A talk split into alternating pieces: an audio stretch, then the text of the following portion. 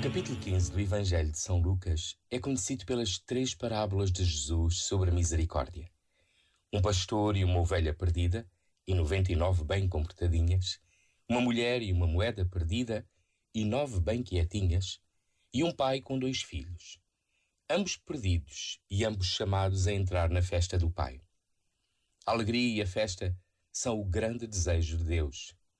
Mas só nela entramos se quisermos e querer entrar nela é aceitar e alegrar-nos com os irmãos.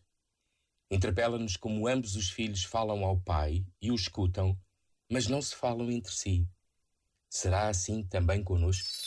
Este momento está disponível em podcast no site e na app da